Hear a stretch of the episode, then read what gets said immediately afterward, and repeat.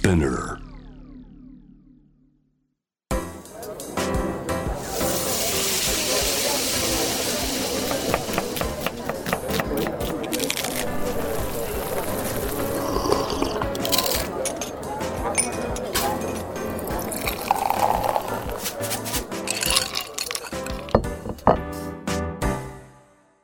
アジナ副音声voice of food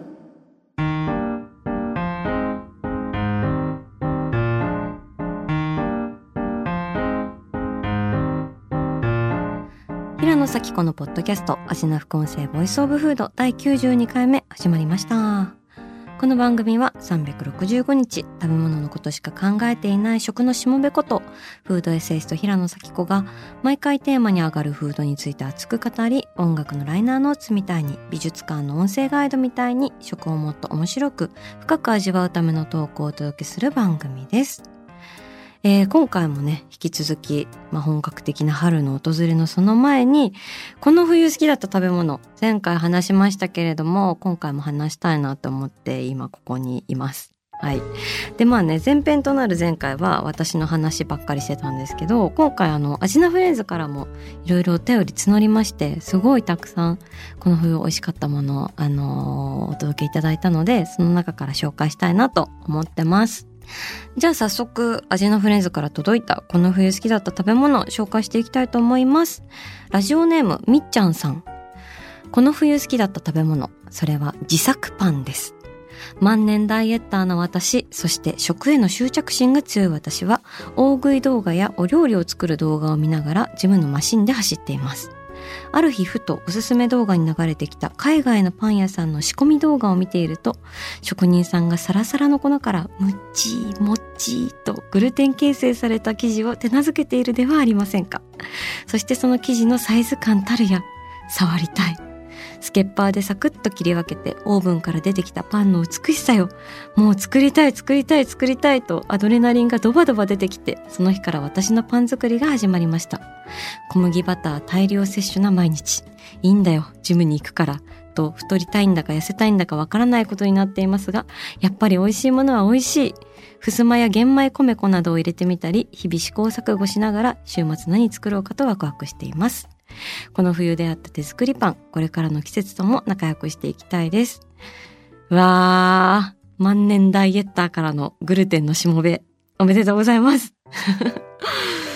私もねあのパンの仕込み動画たまらんですよね。あのもっチもちを切り分ける時にこう一瞬エッジが立つ感じとかこうパルンパルンってこう転がりながら丸まっていく感じとかもうなんかダメな動物みたいな動きをねパンがなさるんですよね。それがもう可愛い気持ちよさそうとかあとあの発酵した生地のガス抜きパンチングっていうんですかね。あれも超気持ちよさそうだしとこの切り込みをスススって入れてねあの作っていくシーンとかあのガレット・デ・ロワの仕込み動画とかも最高ですけどそのリリーフみたいなのが焼き上がって柄が見えてくるところとかもね見どころだしね。あもうめっちゃわかるなと思います。だって私もなんかよくインスタグラムでこうメイキングブレッドとか入れてそうするとリールがいろいろ上がってくるんですけどそのリールをずっとスクロールしていくともういろんな人がそのもちもちと戯れてる動画がが出てくるのでめっちゃおすすめです。あと昔から好きなのはあのザ・ボーイフーベイクスっていうインスタの人なんですけどなんかエド・ヒンバーさんっていうイギリス人で40万人くらいフォロワーいる男子なんですけどなんかもうその人自身がなんかちょっとパンの雰囲気っていうかなんかその専門家の方々ってなんか前も話したかもしれないけど例えばうなぎ屋さんってやっぱちょっとうなぎに顔が似てくるみたいなのあるじゃないですか。だけどちょっとパンみたいな雰囲気なんですけどそういうメガネ男子の方がですね日々ねパンを作ったりクッキーを作ったりねいろんな美味しいベイクグッズをねどんどん作るんですけどそれがもうめちゃくちゃ良くて私はすごい見てるんですけどでもそんな中でみっちゃんさんは自分でパンを作り始めたと。いいですね。もう小麦バター大量摂取な毎日ということで、まあ、このカロリーエシックスをぶち破っていく感じというか。あのまあエシックスって倫理とか道徳って意味なので、まあ、そういうカロリーのね倫理をぶち破ってこその美味しさってあるよねっていう話ありますよね。でもなんかそのいいんだよジムに行くからと太りたいんだか痩せたいんだかわからないことになっていますっていうのがめっちゃねこれわかるなってなりましたもうほんとこれ結構永遠の課題ですよね特に味な副音声聞いてる方は、まあ、基本食べるのが好きな人なわけじゃないですか。まあ、今もうねそのボディポジティブの時代だし、まあ、体型がどうのとか気にすることではないよねっていうのは前提として、まあ、自分がどうありたいかっていうのを考えていくとまあ、正直なところ、まあ、めちゃくちゃ食べても太らんかったら最高じゃねっていうのはなんかまああるなっていうのは思っていて。でなんか私自身もよく「平野さんめちゃくちゃ食べておられると思いますがどうしてますか?」みたいなこと聞かれるんですけど正直私本当にダイエットは苦手なんですよ。てか成功したことがないんですよ。それこそねあのファスティングとかに憧れてなんか3日間ジュースクレンズだみたいなことやったりとかなんかジュースクレンズ流行りましたよね数年前に。なんかね、一日これを飲んでみたいな。3日間とか7日間とかあったけど。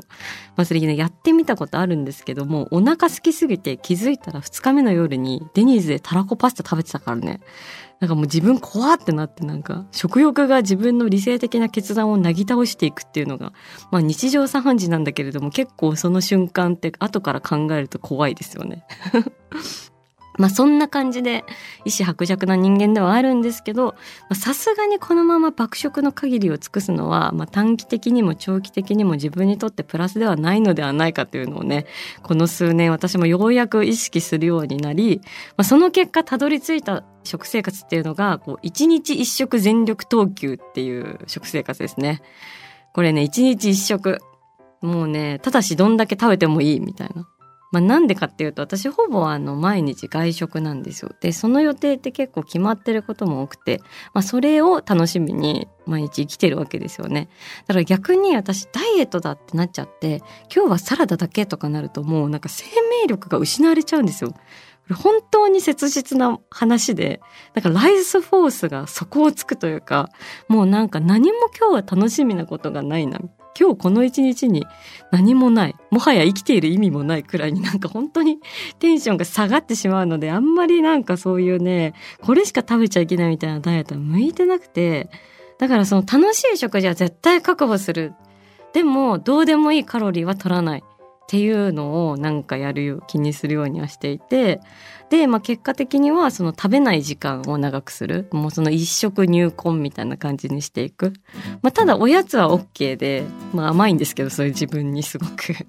まあやっぱり一日一食で夕飯までってなるとねもうその直前の午後とかお腹空きすぎてて仕事に支障出てくるんで、まあ、その仕事で不機嫌になってね会議をめちゃくちゃにしたりとかするのは良くないので、まあ、それこそあの前回紹介したドライみかんだよね。あれをまあ2袋くらい食べて空腹を飼いならしながらまあ一食入魂スタイルでやっていくっていうのをねやってるんだけれども。だから今日もあの今午後なんですけどまだおやつしか食べてない、まあ、おやつ食べてるんかいっていうね大福を朝食べてきてそれでそれから何も食べてないのでもうめっちゃお腹空いてるんですけど今日はイタリアンを食べに行こうと思っているのでそれまで頑張りたいと思います。まあそんな感じでねこうまあ一応一日一食くらいプラスアルファくらいにしとくとまあ倍々に体重が増加していくみたいなことはないかなっていう感じで、まあ、私自身その理想の体重みたいなところにはなかなかたどり着けたことがないんですけど、まあ、痩せてるっていうのは正直食いしん坊はちょっと諦めなきゃいけないところかなと思いつつ、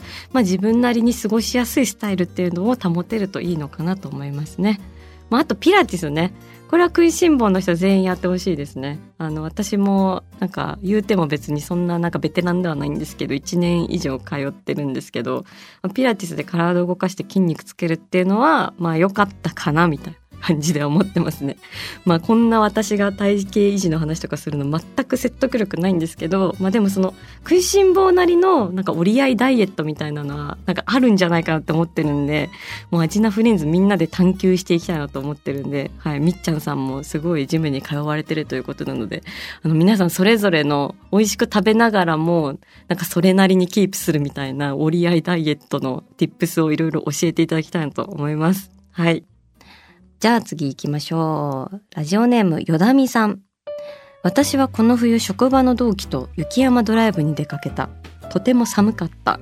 夜はあったかいものが食べたいね。そうだ、すき焼きが食べたい。お互い一人暮らしのためなかなかすき焼きが食べられない。すぐに Google マップですき焼きと検索。ヒットしたところに駆け込んだ。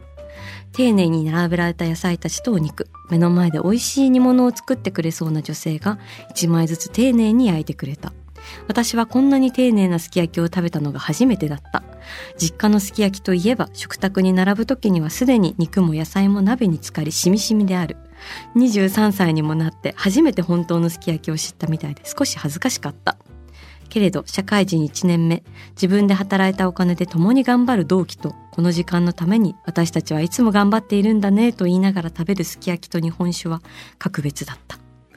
子供の頃から食べてきたしみしみの家庭の味すき焼き。大人になってちょっと背伸びしてみたご褒美すき焼き。私はどちらも好きだ。すき焼きを思いついてくれた日本人。そしていつも一緒に楽しい時間を共有してくれる彼女にありがとう。はい、ありがとうございました。よだみさんのすき焼きと、このね、家庭の味と外の味だったりとか、こう自分で初めて初任給でとかね、この社会人になってから出会った味とかね、子供の頃の味とかなんかそういういろんな思いがなんかこう含まれていてめちゃくちゃいいお話ありがとうございました。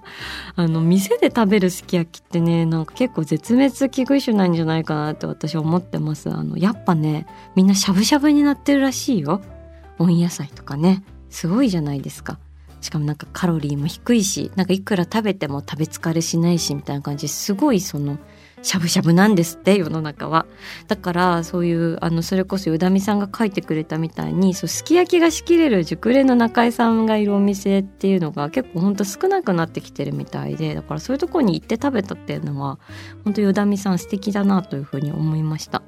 でもなんかすき焼きってさ結構考えれば考えるほど私の中で不思議な食べ物もうほんと食べ物界の不思議ちゃんになっていっているんですけどなんか最後まで美味しく食べきるの結構難しい料理の一つじゃないですか。そうでもないかな。なんか最初の肉のうまさはガツンってきてそれは素晴らしいんですけど結構そこがピークな感じはしてまあ、その後こう堂々煮詰まっていくこう甘辛い抹茶色の野菜たちの向き合いが結構終盤が修行っぽい要素あるなみたいな風に思っていて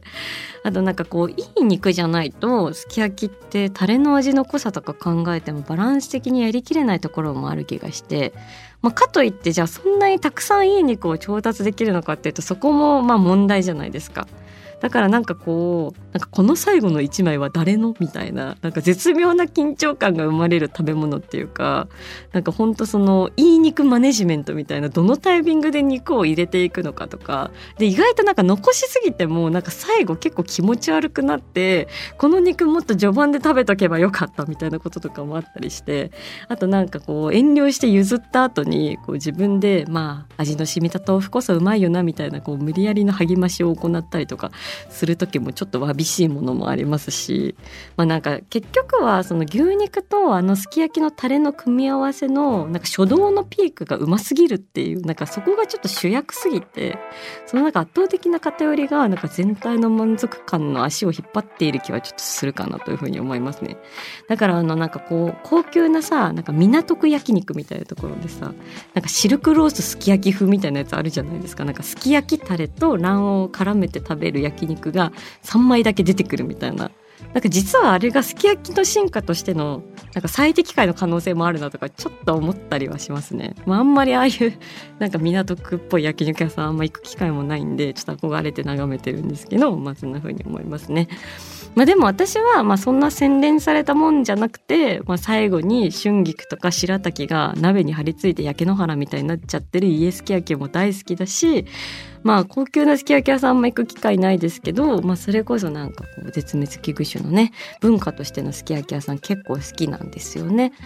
だからあの一軒思いつくお店あるんですけどあの自由が丘デパートっていう全然デパートじゃない昔ながらのあの自由が丘駅前の商業ビルがあるんですけどそこに味の一番っていうなんか本当にこう庶民的な、まあ、とんかつ屋さんなんですよね見た目とんかつ屋さんなんだけどテーブルに鍋台が設置されててすき焼きも食べれるんですよ。でなんかそこすごいあのカジュアルにねすき焼き食べれてねめっちゃいいなっていうのもあるしあともう一個あるのがあの浅草の米久本店さんっていうもう明治時代からある創業100年超えの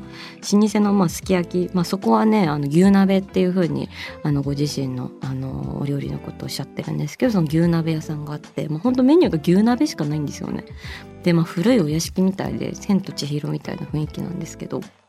なんか入り口の広間に巨大な太鼓があって入店の合図を太鼓で叩いて歓迎してくれるんですよね。めっちゃめでたいみたいな なんかその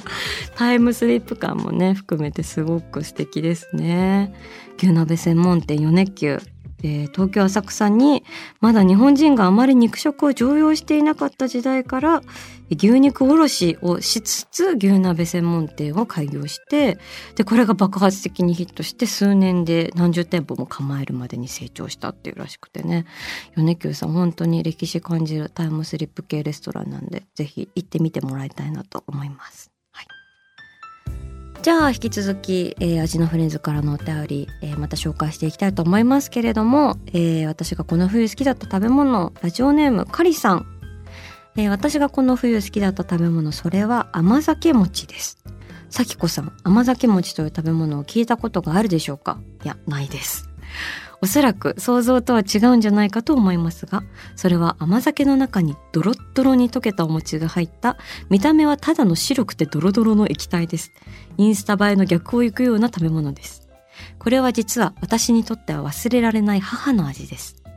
私の母はクリエイティブで固定観念にとらわれない人なので独自の創作料理をよく生み出します。ちゃちゃ揚げやポテトオムレツなど揚げ出したらキリがないほどです。中でも冬のおやつを代表する母の味が甘酒餅です。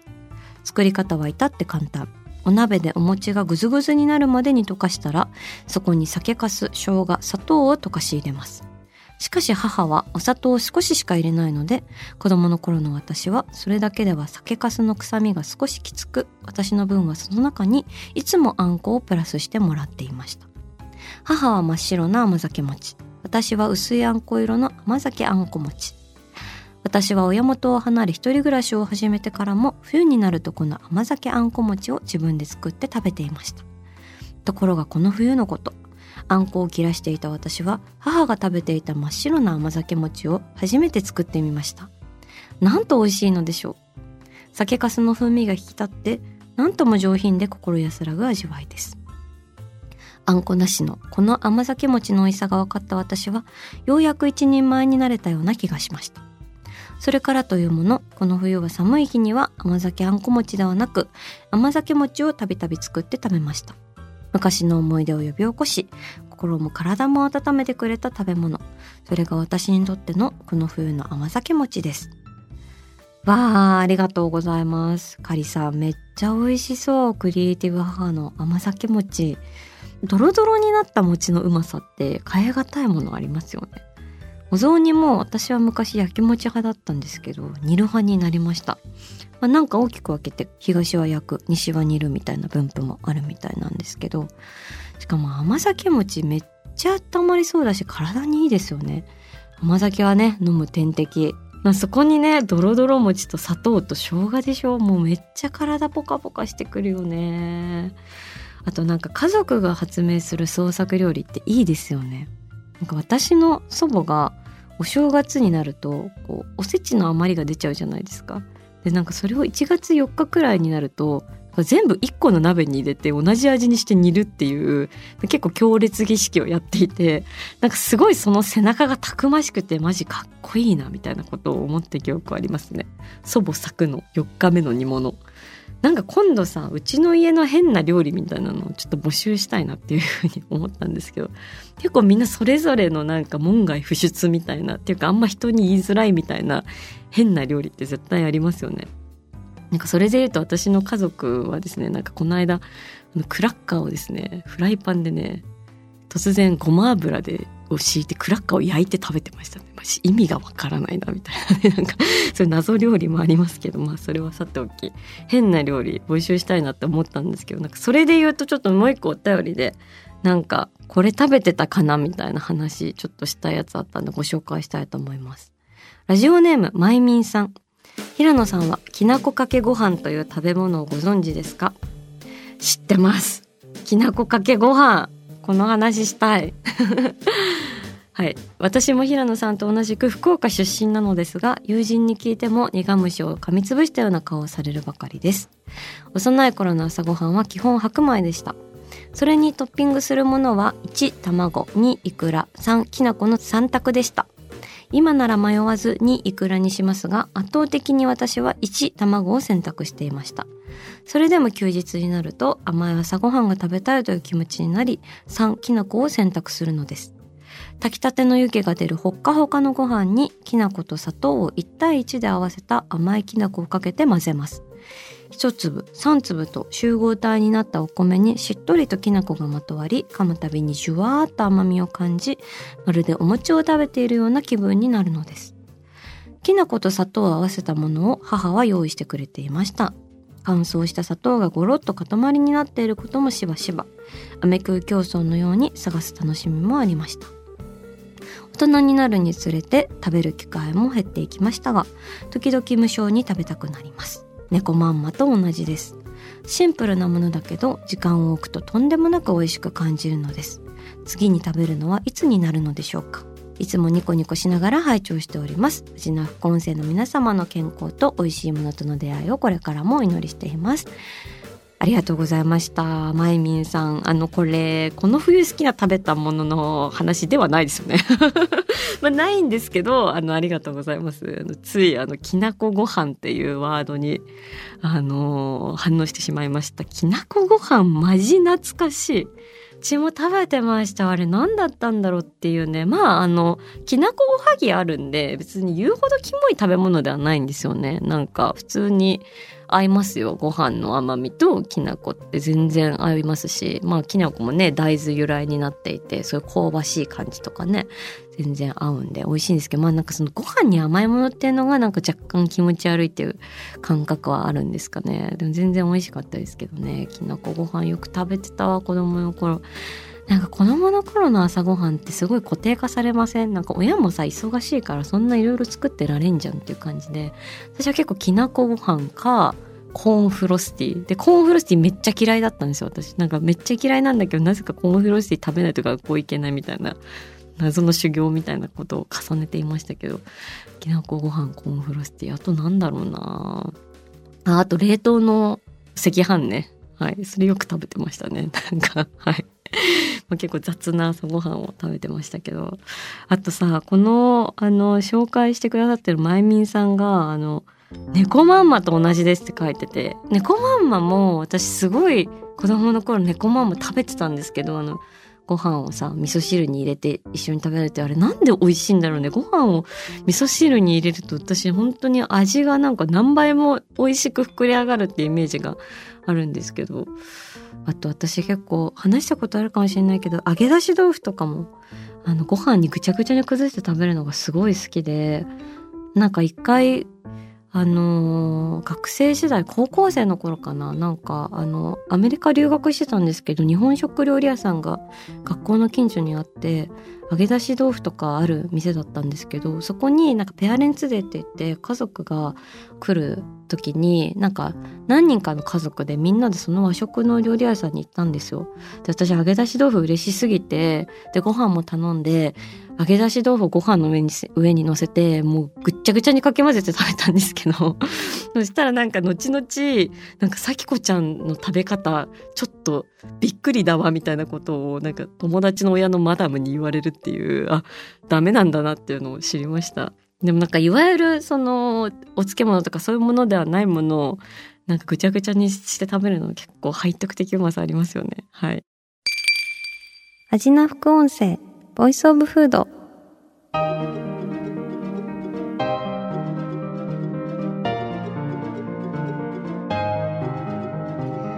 はい。というわけで今回はアジナフレンズから届いたこの冬好きだった食べ物を紹介しましたが、あの、自作パン。めっちゃ私も今やりたくなってます。あのコロナ禍の時にあの知り合いの小麦粉扱いが上手な神の手を持っている料理家さんにリモートで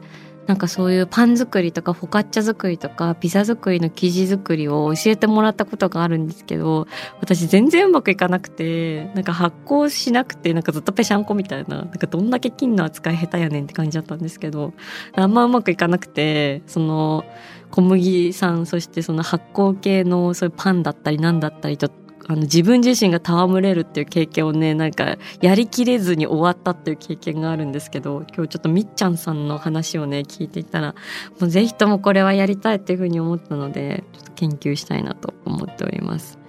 はいえー、引き続きアジナフレンズたちの好きな食べ物のメッセージ募集中です。あのぜひとも今日ちょっとお話に上がったんですけどその我が家の変なメニューみたいなね。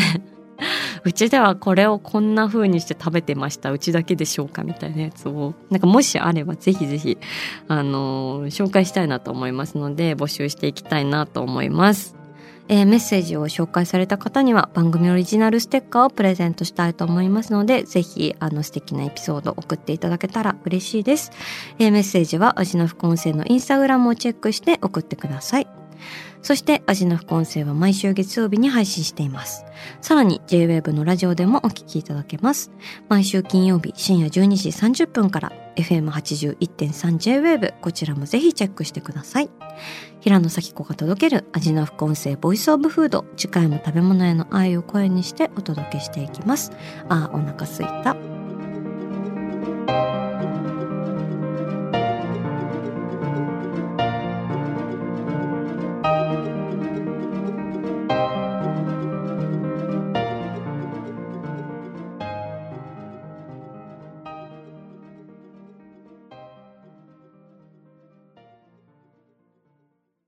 ここでスピナーからのお知らせです。SPINEARでは企業やブランドの魅力やストーリーをポッドキャストとして制作配信するお手伝いをしております。ポッドキャストを通してお客様とのタッチポイントの創出とエンゲージメントを向上させてみませんか？お問い合わせは概要欄の URL かスピナー .com のスピナーブランデッドポッドキャストからお願いします。